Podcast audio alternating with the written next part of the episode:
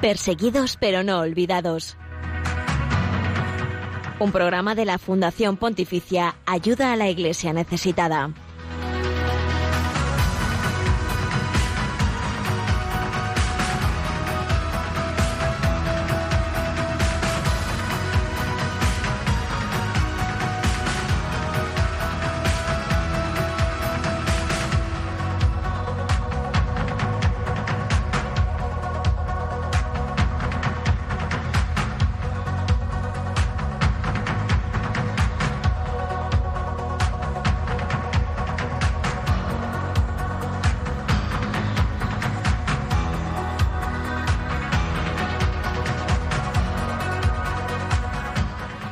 Días y bienvenidos a este espacio de Radio María. Les acompaña una vez más Miguel Ángel Sánchez en el programa que damos a conocer la realidad de nuestros hermanos cristianos pobres y perseguidos en el mundo por su fe. Sus vidas son dignas de conocer porque son el testimonio vivo de seguir a Jesucristo. Pese a las dificultades, las luchas, los sufrimientos, ellos también son testigos de esperanza, de alegría en esta dificultad. Gracias por acompañarlos a ellos un jueves más.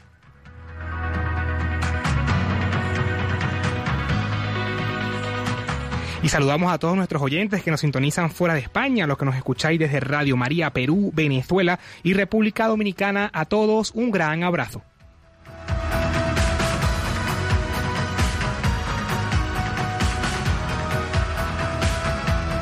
El día de hoy en los controles técnicos nos acompaña Javi Esquina. Muy buenos días, Javi. Hola, buenos días, amigo y compañero. ¿Qué tal? Muy bien, gracias a Dios y muchas gracias por acompañarnos el día de hoy.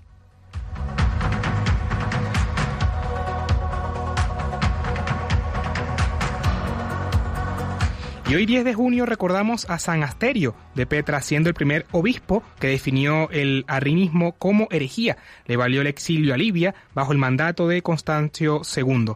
Ruega por los cristianos del continente africano para que permanezcan fieles a nuestro Señor Jesucristo.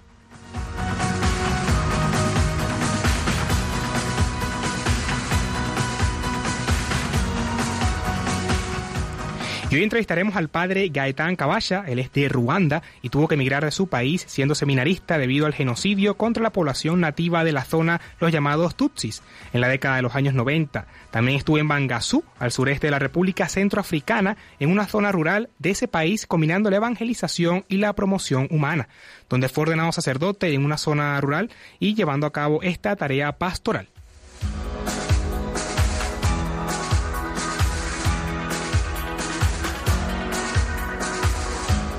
En la sección de testigos del siglo XXI recordamos a la hermana Nieves Sancho, quien fue misionera de 77 años y de origen español, que fue asesinada en la República Centroafricana en el año 2019. También profundizaremos un poco más sobre la libertad religiosa de dicho país, conociendo cómo se encuentra la persecución actualmente, qué incidentes han ocurrido en los últimos años y el futuro de la libertad religiosa con el decimoquinto informe publicado en el pasado mes de abril.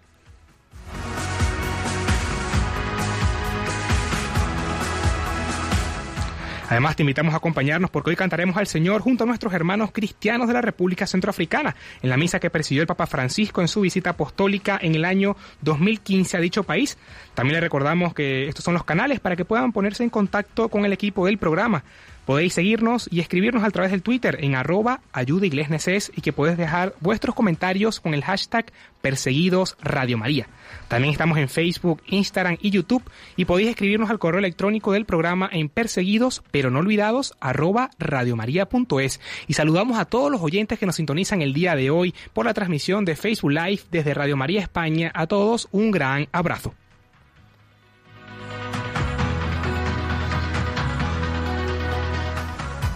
Y escuchamos al Papa Francisco con un breve mensaje sobre las divisiones étnicas, lingüísticas y tribales de África que pueden superarse promoviendo la unidad en la diversidad del mes de mayo del año 2019. Escuchémosle.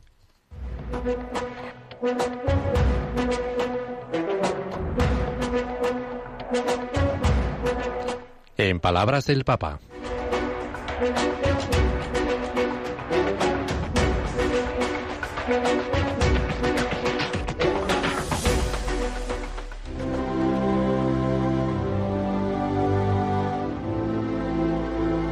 Las divisiones étnicas, lingüísticas y tribales de África pueden superarse, promoviendo la unidad en la diversidad.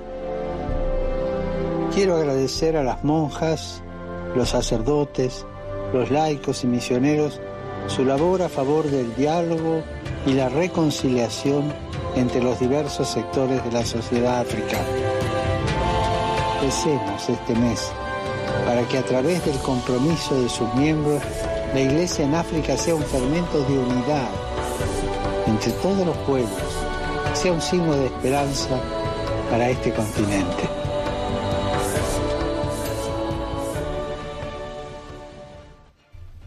Y escuchábamos al Papa Francisco con el breve mensaje, ¿no? Llevando a cabo eh, ese diálogo interreligioso y promoviendo la unidad en la diversidad de, de, las etnias en África y sobre todo dando espacio para el diálogo, ¿no? Que es algo pero muy, pero muy importante. Cuando son las 11 y 6 de la mañana, las 10 y 6 en las Islas Canarias, llega el turno de la actualidad de los cristianos perseguidos y necesitados en el mundo. Una actualidad que, como saben, no sale en los grandes medios, pero aquí sí queremos que sea noticia.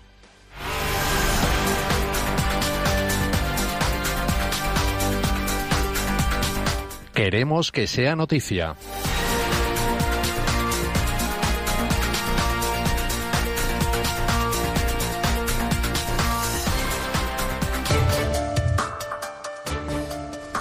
Ayuda a la iglesia necesitada, ayuda a reconstruir iglesias devastadas por el yihadismo para fortalecer la fe. Además de matar y secuestrar a sacerdotes, los terroristas saquean y destruyen iglesias, conventos y otros edificios religiosos. Para mantener viva la fe es fundamental ayudar a las comunidades católicas a reconstruir su infraestructura. La iglesia no es solo el lugar donde los fieles se reúnen para celebrar los sacramentos, sino que también es el signo visible de la presencia de Cristo entre ellos. En Níger, predominantemente islámico, está apoyando la reconstrucción de una iglesia parroquial en la ciudad de Zinder, que fue destruida en 2015 como represalia por la publicación de caricaturas de Mahoma en la revista francesa Charlie Hebdo. Actualmente rezan en una biblioteca adaptada como capilla, hasta que se pueda construir una nueva iglesia que se dedicará a Santa Teresa. Ayuda a la iglesia necesitada, quiere ayudarles. Contigo. En la pandemia nos enseña que debemos luchar juntos si queremos sobrevivir en la India.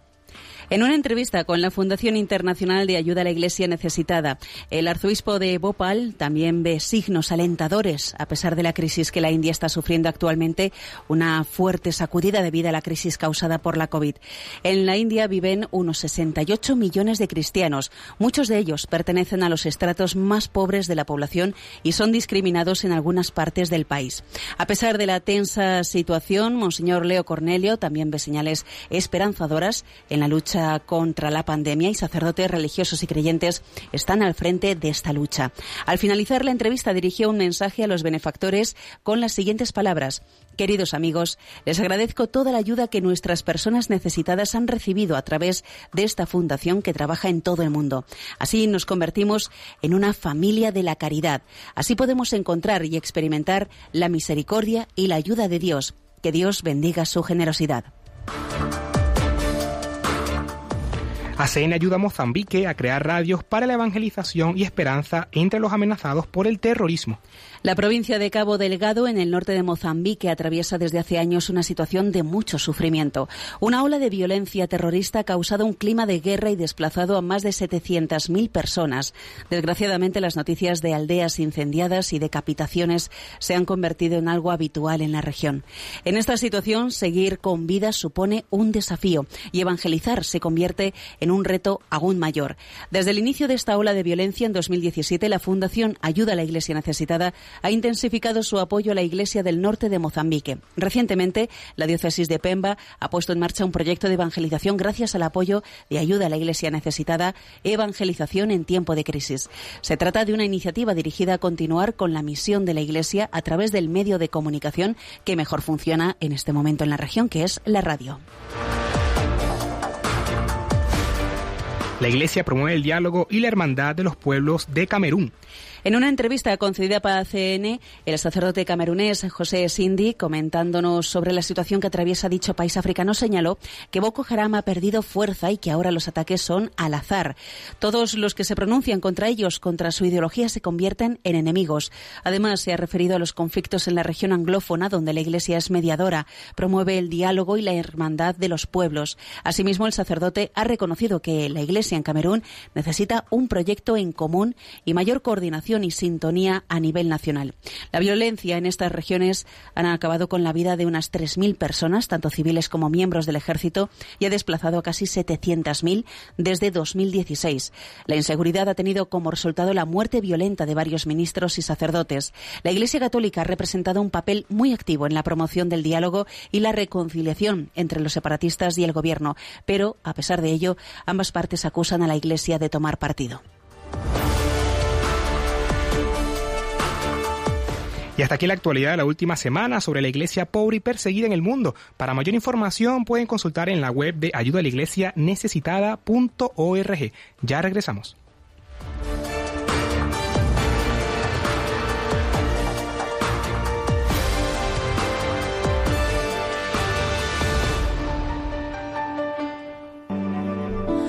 Aquí está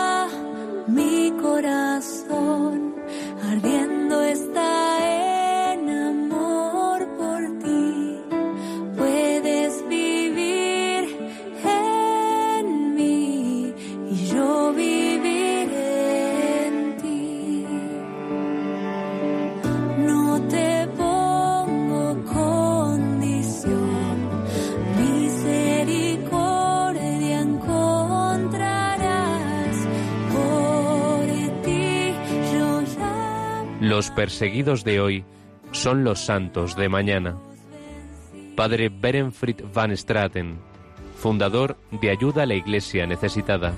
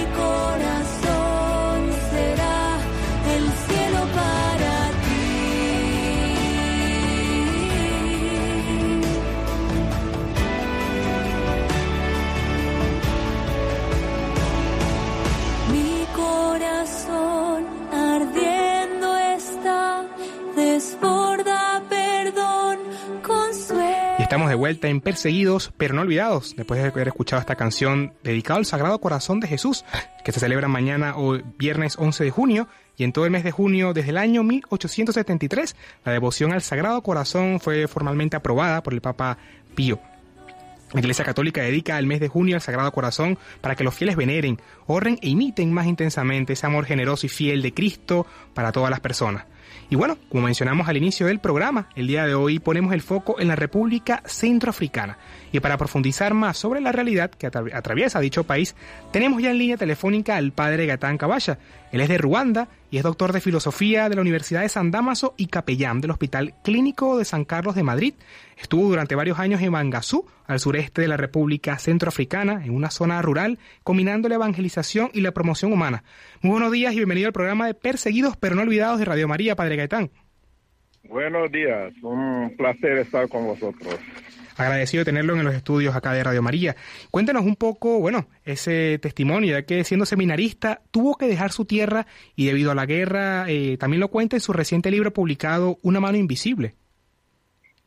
Sí, efectivamente. El libro se llama Una mano invisible, que se puede comprar en las librerías o por Amazon, y resume más o menos lo que he querido transmitir. Después de una vida, eh, un- mi, mi experiencia de genocidio de Ruanda, los campamentos de refugiados en Congo, cruzar todo el Congo en medio de las aventuras indescriptibles, llegar a Centroáfrica, estar rechazado, es decir, una, una experiencia que tenía que absolutamente plasmar en un escrito, pero sobre todo porque me di cuenta que había una mano invisible que me iba guiando, protegiendo hasta llegar al sacerdocio, una cosa que yo pensaba que era imposible. Efectivamente, ¿no? El testimonio que nos comenta. Y también cuando estuvo eh, como misionero también en la República Centroafricana, ¿cuál fue esa situación que, que se vivió y actualmente que se vive? Pues actualmente la situación de la República Centroafricana es una situación de inestabilidad que de vez en cuando tiene brotes de violencia y de hecho hay territorios enteros donde hay una violencia muy viva. Eh, digamos que ha habido fases en este país, ha habido fases. Desde 2012 hubo una fase más crítica en la que un movimiento musulmán que se llama Seleka se apoderó del poder, arrasando por el camino todo que encontraba y fue una, un momento muy duro para el país. Luego se levantó un grupo adversario de Antibalaca, que eran todos los adversarios a los musulmanes, y el conflicto que parecía político económico se transformó en político, en un problema religioso, de tal manera que el país se hundió en una limpieza religiosa, musulmanes contra cristianos y cristianos contra musulmanes. Eso fue como la primera fase. Muy bien. La segunda fase fue que se estabilizó con la intervención de Francia eh, y luego las elecciones, la visita del Papa, se estabilizó un poquito y ha habido un huerco en el conflicto en el que los Seleca y los Antibaraca se han unido en un frente común contra el gobierno central. Una cosa incomprensible si, si tomamos en cuenta de que hacía un año o dos años esos dos grupos eran enemigos mortales. Para que entendamos que siempre esos conflictos tienen algo que ver con la política, con la, geopolítica, con la economía, ¿no? Se han unido Sereca y Antibaraca juntos contra el gobierno central. Y la tercera fase, que es la actual, es que Rusia envió eh, un ejército que ellos dicen que son que son no sé agentes privados pero mercenarios no digamos y luego Ruanda envió también un ejército para apoyar el gobierno central y ese apoyo ha posibilitado que el gobierno central sea capaz de rechazar todos los intentos los ataques de los grupos rebeldes de esos Antibaraca y Sereca juntos. Y ahora digamos que el país se va estabilizando poco a poco gracias al apoyo de Rusia y de Ruanda. Eh, digamos, la situación es así. Claro, eh, Padre Gaetán, una pregunta. ¿Y cómo viven la fe de nuestro Señor Jesucristo los centroafricanos, a pesar de esta dificultad, no? Sí, digamos que el pueblo centroafricano es un pueblo muy religioso. Los que son católicos son de verdad viven la fe con mucha intensidad y los que son protestantes también. Y a pesar de esos momentos difíciles de guerra, de desgracia, la gente no pierde la fe, sino que siempre confía, confía en Dios, diciendo, bueno, Claro. Dios sabrá y nosotros seguiremos rezando a ese Dios misericordioso que nos escucha a veces en el silencio clamoroso, ¿no? ¿Y cuál es la labor que sigue prestando la iglesia y el servicio pastoral que se da en las comunidades? De una manera también en su testimonio cuando, cuando estuvo allá también en, en esa tierra, ¿no? En Bangasú. Sí, digamos que la iglesia es la única institución bien organizada y que por tanto no, se puede, no puede limitarse a hacer lo que es la catequesis, la evangelización, los sacramentos, que también lo hace, sino que añade algo más. Y ese algo más es la promoción humana, como por ejemplo organizar a los jóvenes, hacer labor de mediación entre comunidades, organizar a las mujeres a ver si pueden cuidar bien a sus hijas, que aprendan algún oficio, algo así. Y también el verdadero en, en sentido puro, ¿no? El sentido fundamental, que es, por ejemplo, construir escuelas, ocuparse de centros de salud, farmacias, eh, orfanatos. Es decir, que la iglesia es la única institución que intenta realmente hacer algo y mantener más o menos ese país a flote, ¿no? Muy importante. Y ahí está. Sí, efectivamente lo que comenta, ¿no? Que a pesar de la situación, la iglesia está ahí, siempre es presencia y sigue dando y llevando a cabo la catequesis. Ujú, Sí, sí, sí, la catequesis y el desarrollo, ¿no? Todo, todo. Y actualmente, ¿cómo está afectando el COVID-19 a la población?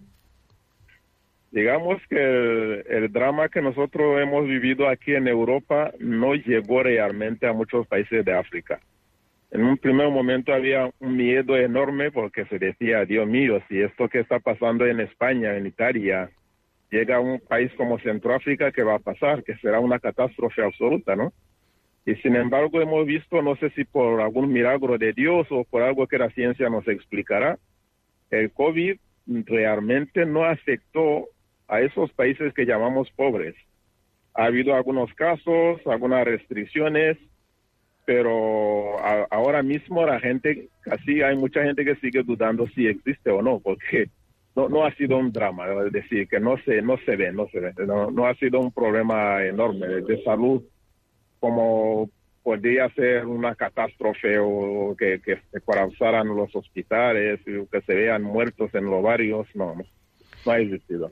Y Padre Gaitán, ¿cómo es la convivencia con las personas de otras creencias, como por ejemplo comentaba los musulmanes y también de las religiones étnicas, ¿no?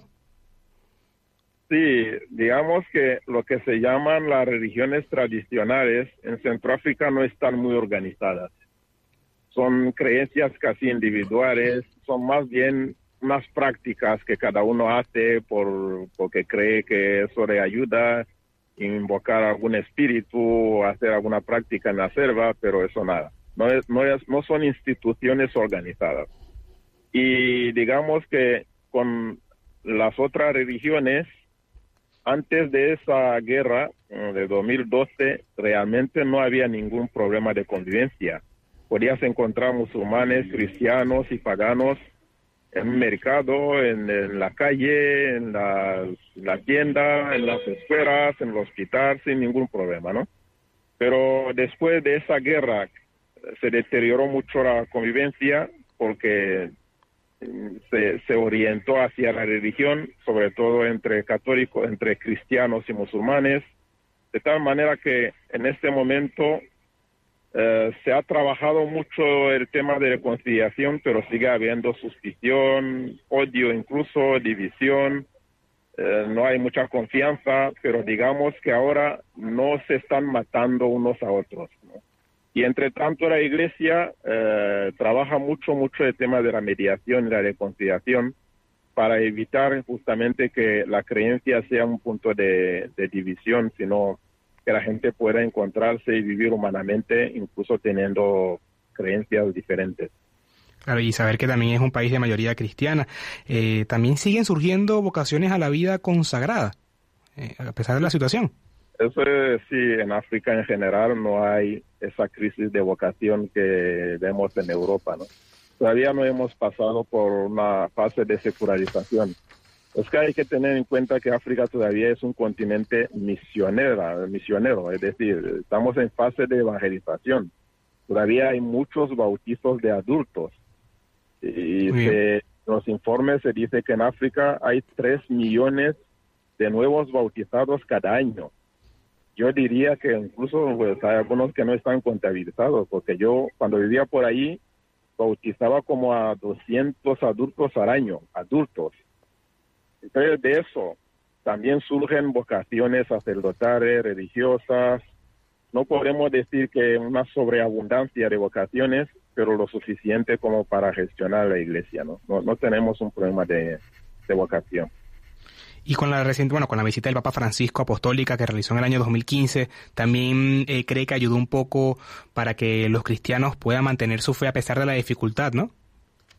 Y la verdad es que la visita del Papa fue como un bálsamo, ¿no? Como alguien está en un desierto muy eh, muerto de sed, de repente alguien se acerca con un vaso de agua fresca y dice, mira, eh, bebe, bebe, aquí estoy, aquí estoy, no te preocupes que no vas a morir, ¿no?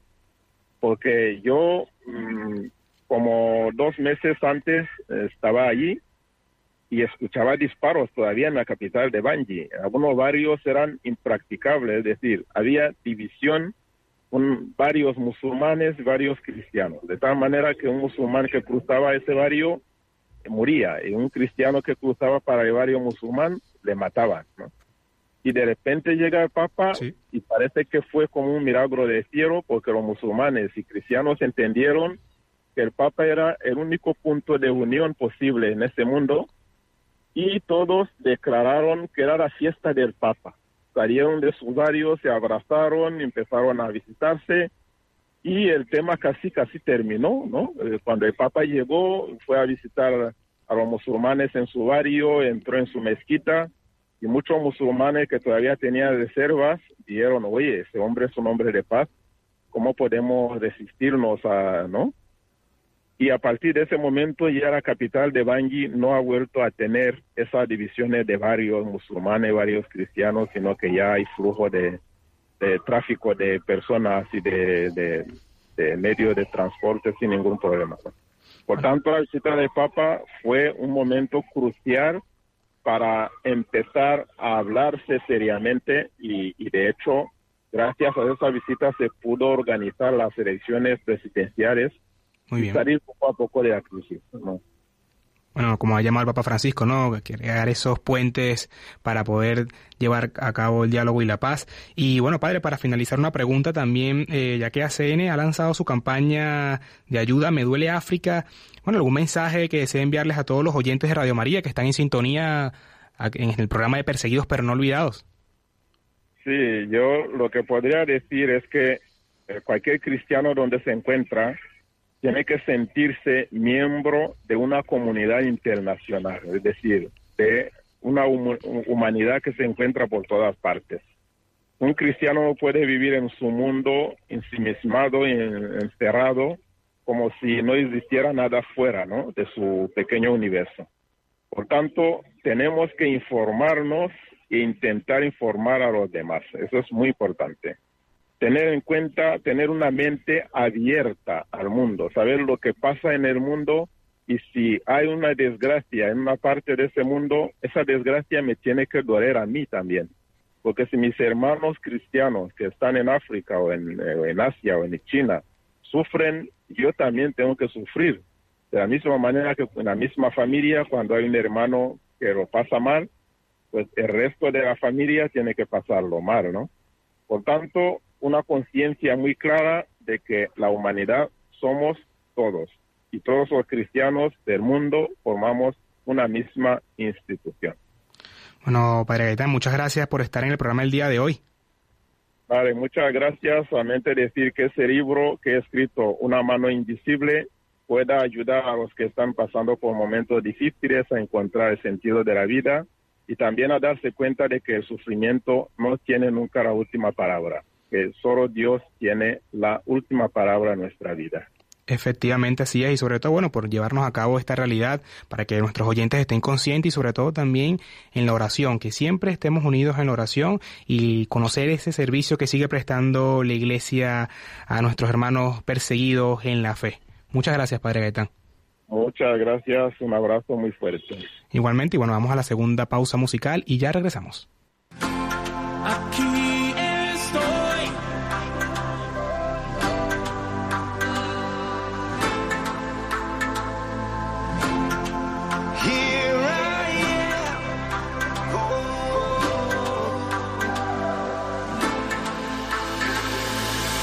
Quiero servirte con mi vida.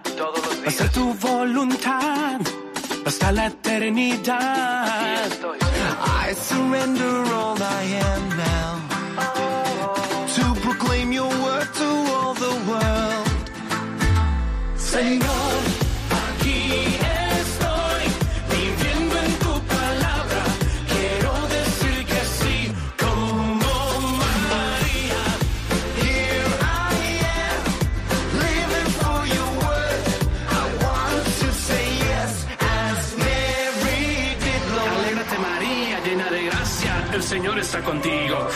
tengas miedo porque has hallado gracia ante Dios. Vas a concebir un hijo y su nombre es Jesús. Here I am, I long to serve you. And let your kingdom come, and let your will be done. Renuevo hoy mi compromiso de ir y anunciar tu palabra hasta el final. Señor,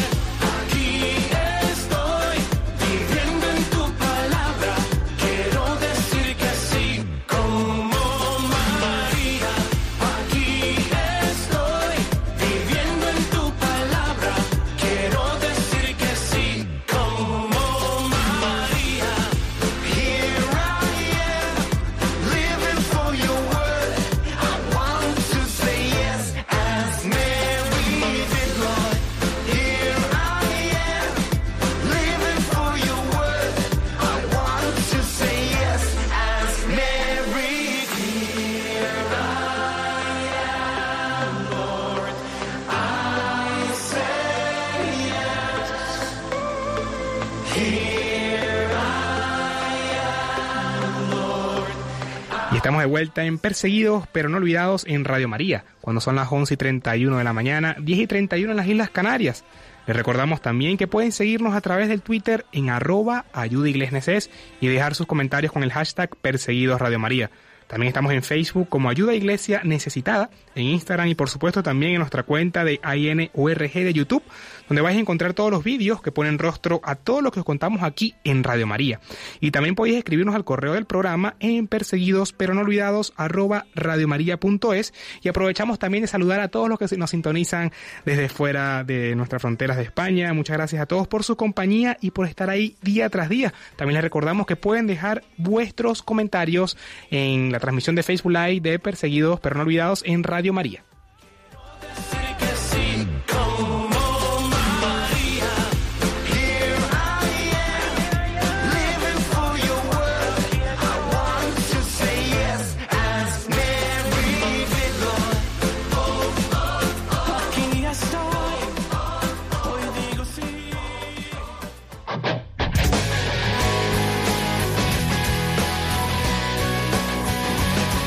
Testigos del siglo XXI.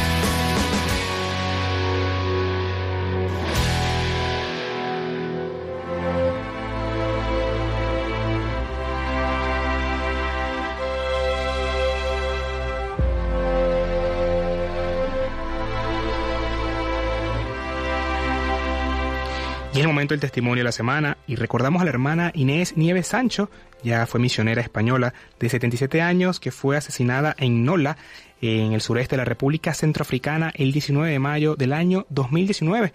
Era original de un pueblo de Burgos y pertenecía a la congregación francesa de las Hijas de Jesús de Massac. En la madrugada del domingo de ese lunes, unos desconocidos entraron en su habitación y la llevaron hasta las instalaciones donde enseñaba costuras a las niñas. Allí la asesinaron. Según las fuentes locales, lo que la, la que la conocieron aseguran que Inés era una mujer amable y pacífica. A pesar de su avanzada edad, quería permanecer en la zona ayudando hasta que las fuerzas se lo hubieran permitido.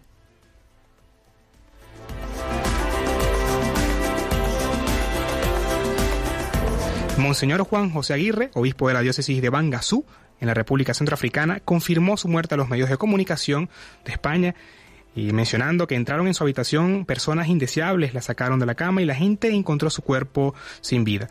No se sabe por qué, ha sido también enterrada en el mismo Nola y ha acudido mucha gente a despedirla. Pese a todo, Monseñor Aguirre aseguró que los misioneros que están en la zona no tienen miedo y que están caminando con su pueblo y tienen puesta la confianza en Dios. Tenemos pena por lo que le ha pasado a Inés. Ella era una monja menudita que no hablaba mucho.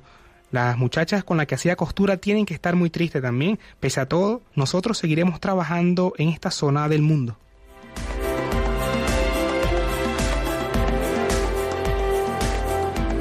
Dicho país es considerado uno de los países más pobres del mundo desde finales del 2012. Vive en una guerra intermitente entre grupos islamistas y otros comandos de autodefensa, según afirmaba Monseñor Aguirre. También el Papa Francisco quiso tener un recuerdo especial para Sor Inés Nieves Sancho. Lo hizo en italiano y en español. Y tras la última de sus catequesis sobre la oración del Padre Nuestro en la audiencia general de los miércoles en la Plaza de San Pedro de Roma en dicho año. Con estas palabras, añadió el sumo pontífice, quisiera recordar hoy con ustedes a Sor Inés Nieves, Sancho de 77 años, educadora de muchachas pobres durante décadas, quien fue asesinada bárbaramente en Centroáfrica, en el mismo lugar donde enseñaba a coser a las jóvenes.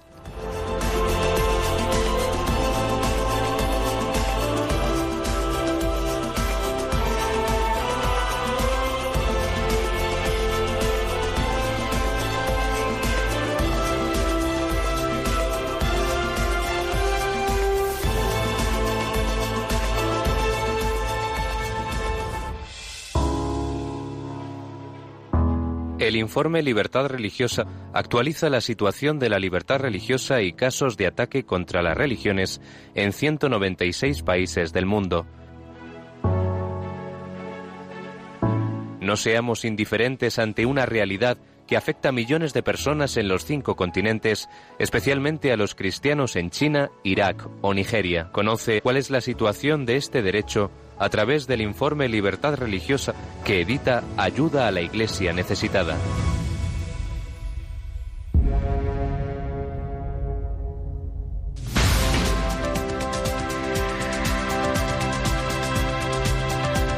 Libertad religiosa en el mundo.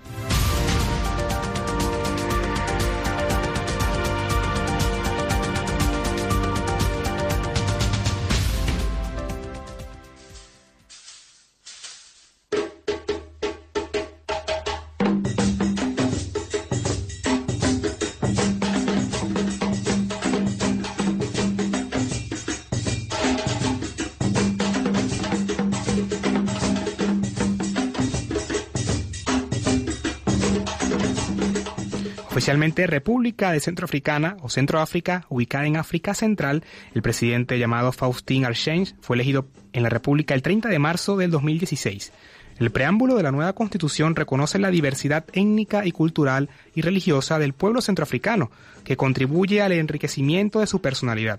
El artículo 10 garantiza la libertad de conciencia, de reunión, de religión y de creencias en las condiciones que establezca la ley. Se prohíbe también cualquier forma de fundamentalismo religioso e intolerancia. El artículo 24 proclama que la República Centroafricana es un Estado de Derecho unitario, soberano, indivisible, laico y democrático.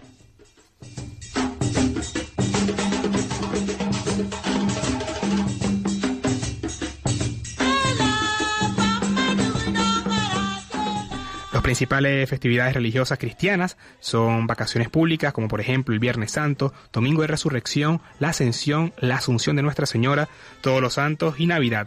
Desde el 2017, también las principales festividades musulmanas. El diario católico La Croix International resume así el proceso histórico. Desde el derrocamiento del presidente Francois Bozizé en 2013, en la República Centroafricana se han producido enfrentamientos entre numerosos grupos armados. El expresidente fue derrocado en un golpe orquestado por la Seleca, una coalición de grupos armados musulmanes al norte del país y mercenarios de Chad y Sudán.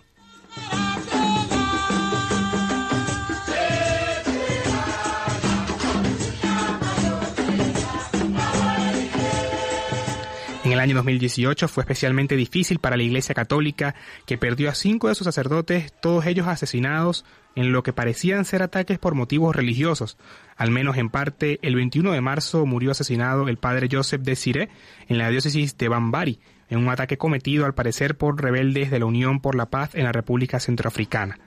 El 31 de agosto de ese mismo año, Néstor de Siré, obispo de Bozangoa, ciudad situada al noreste de la República Centroafricana, afirmaba Actualmente, entre el 70 y el 80% del país está en manos de grupos rebeldes armados, por lo que la mayor parte del país ya no está bajo control estatal. El obispo igualmente explicaba que la Iglesia ha estado a la vanguardia de los esfuerzos por la reconciliación. Damos cobijo a los refugiados y ayudamos a los necesitados sin tener en cuenta su religión.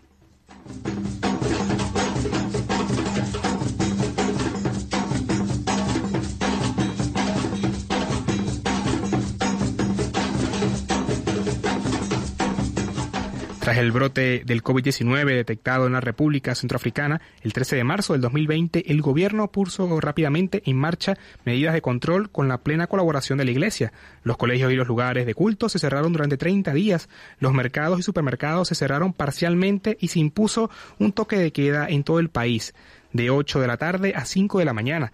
Las autoridades y los líderes católicos trabajaron juntos para controlar la pandemia y la Iglesia Católica comunicaba con prontitud los mensajes de la conferencia episcopal y del cardenal Duden de la zona.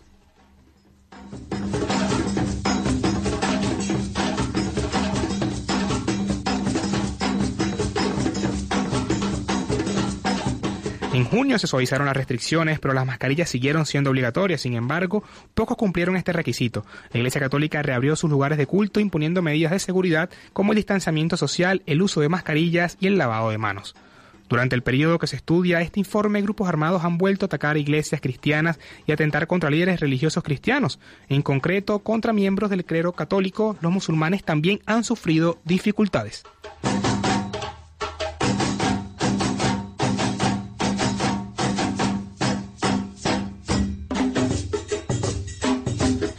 Aunque han visto algunos avances en la capital y en la parte occidental y central del país, todavía están lejos de disfrutar plenamente de los derechos de la libertad religiosa.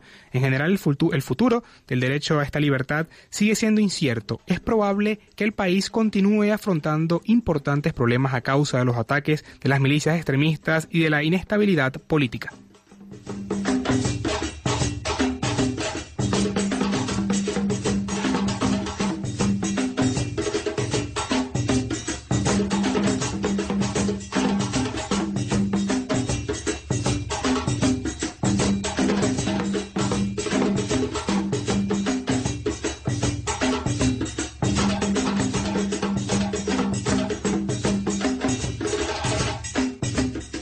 Hoy hay más cristianos perseguidos que en los primeros siglos de la Iglesia.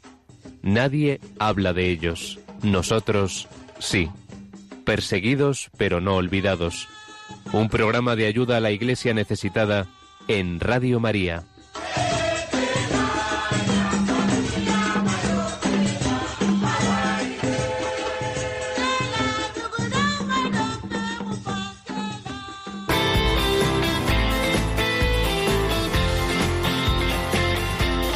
Cantad al Señor todos los pueblos.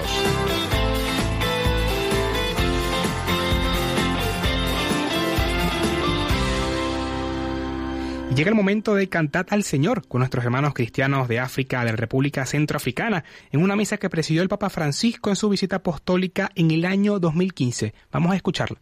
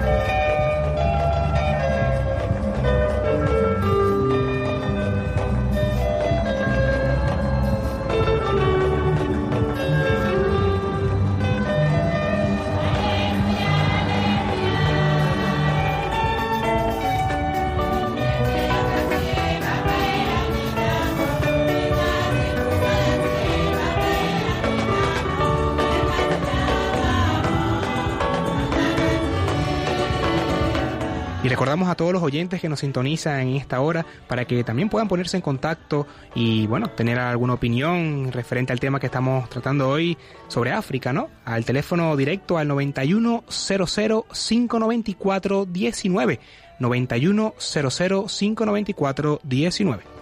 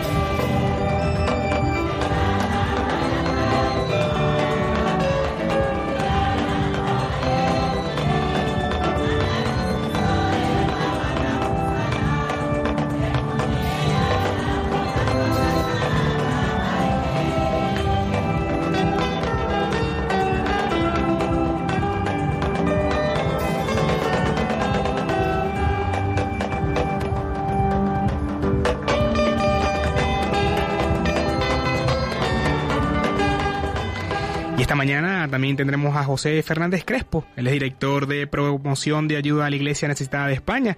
Bueno, que nos va a contar un poco cuál es la agenda que hay para los próximos eventos.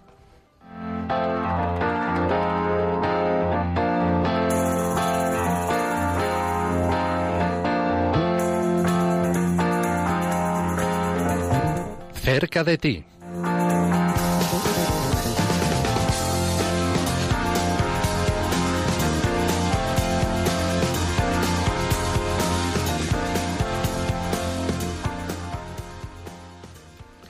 Muy buenos días y le damos la bienvenida al programa José Fernández Crespo. Cuéntanos qué eventos hay, Crespo. Muy buenos días, Miguel Ángel, y un saludo a todas las personas que nos escuchan. Estas semanas de junio vienen muy, muy cargadas de actividades de ayuda a la iglesia necesitada. Parece que poco a poco la situación se va normalizando y nuestros voluntarios reciben por parte de párrocos y de fieles propuestas para impulsar diferentes acciones.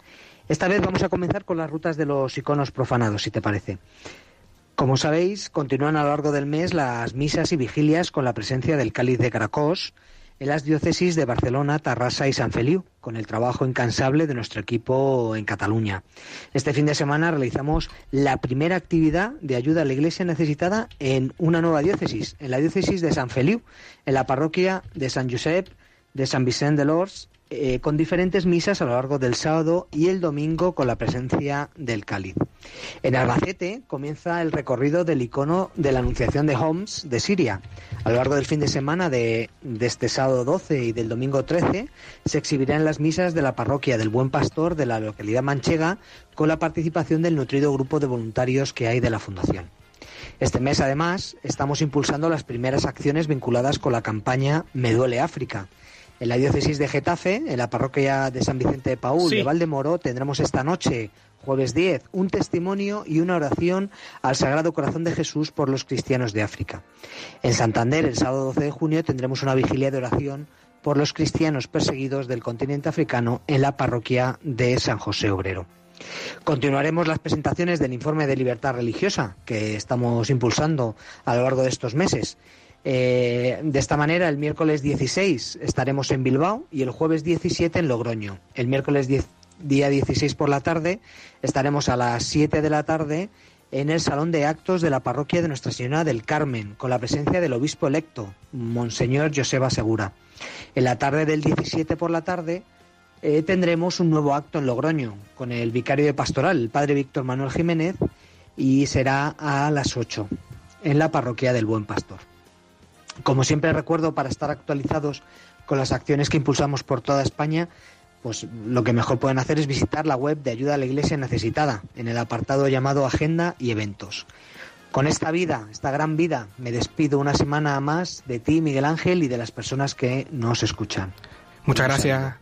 José, por la información tan detallada. También le recordamos que toda esta información, como hacías mención, la pueden consultar en nuestra web en ayuda a la iglesia necesitada.org en el apartado de agendas y eventos. Y también aprovechamos de saludar a todos los que están en sintonía por el Facebook con vuestros comentarios. También acá nos escriben eh, que, bueno, rezan por los cristianos perseguidos y que siguen unidos en oración ante la dificultad que viven nuestros hermanos en la fe en África. También nos sintonizan desde acá, que siguen, bueno, con las iglesias y en Camerún también por el diálogo interreligioso y ecuménico. Eh, también nos sintonizan y bueno, muchas oraciones y gracias a todos por estar eh, día a día tras día estando ahí en presencia en Radio María y por vuestras oraciones que llegan a nuestros hermanos perseguidos. También recordamos el teléfono directo, si alguno se anima en llamar al 91 005 94 19, por el cual, bueno, hemos tocado el tema de hoy hablando un poco sobre África, ¿no? Y conociendo esta realidad que día a día tras día siguen sufriendo nuestros hermanos, es por ello que estamos ahí nosotros para hacer y poner nuestro granito de arena, que es lo que nos corresponde, que quizás creemos que es pequeño, pero que a medida que va avanzando va llenando esa gota de agua el vaso que va aumentando.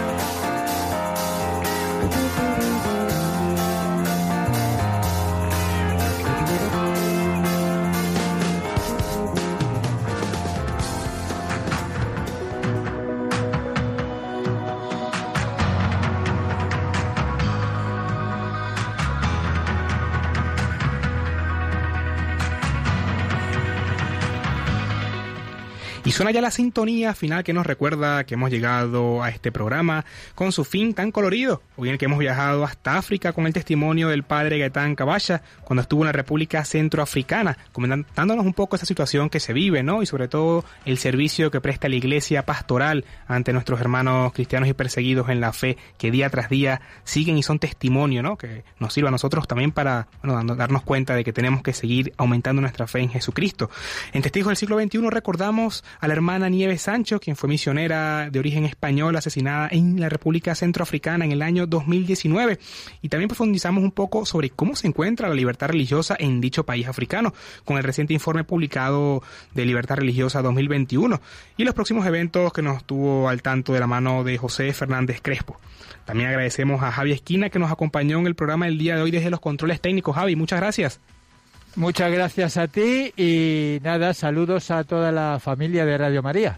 Así es. Recordamos también que pueden volver a escuchar este programa en el podcast de Radio María o en la web de Ayuda a la Iglesia Necesitada. Continúa la programación de Radio María con el resto del Ángelus y nosotros nos volvemos a escuchar el próximo jueves 17 de junio, si Dios quiere, a la misma hora, 11 de la mañana de aquí. Y movidos por el amor de Jesucristo y al servicio de la Iglesia que sufre, un fuerte abrazo, paz y bien.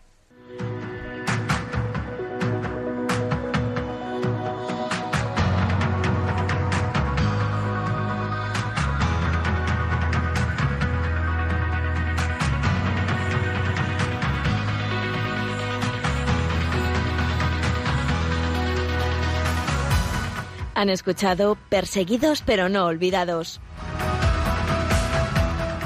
Un programa de la Fundación Pontificia Ayuda a la Iglesia Necesitada.